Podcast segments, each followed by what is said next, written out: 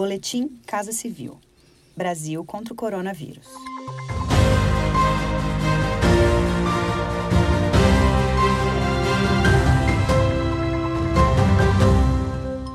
Confira as principais ações do governo federal nesta terça-feira, 30 de junho, no combate à pandemia de coronavírus. O governo federal prorrogou o auxílio emergencial por mais dois meses, totalizando mais R$ 1.200. O presidente da República, Jair Bolsonaro, comenta a importância da ação.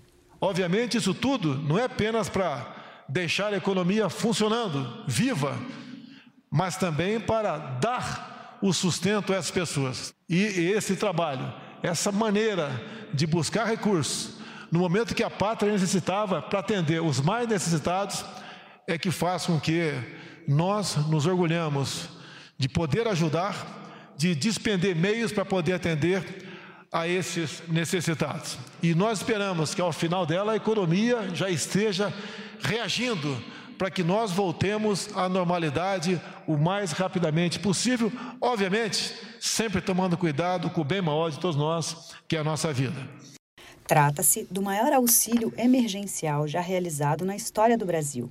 Foram pagos pelo governo federal mais de 103 bilhões de reais em três meses. São mais de 64 milhões de brasileiros beneficiados até o momento. O governo federal irá repassar 160 milhões de reais para instituições dedicadas ao atendimento de idosos. A ação é mais uma medida de proteção a esse grupo de pessoas mais vulneráveis à Covid-19. Os recursos serão utilizados para a compra de insumos, equipamentos e medicamentos, bem como a adequação de espaços físicos para isolamento dos casos. O valor será repassado a 2.600 casas de repouso, espalhadas por todo o Brasil, por meio do Ministério da Mulher, da Família e dos Direitos Humanos. A distribuição do valor levará em conta o número de idosos que cada instituição atende, e o recurso deverá ser usado integralmente para atender a população idosa.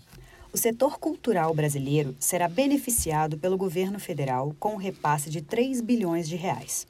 Os recursos serão transferidos aos estados, Distrito Federal e municípios.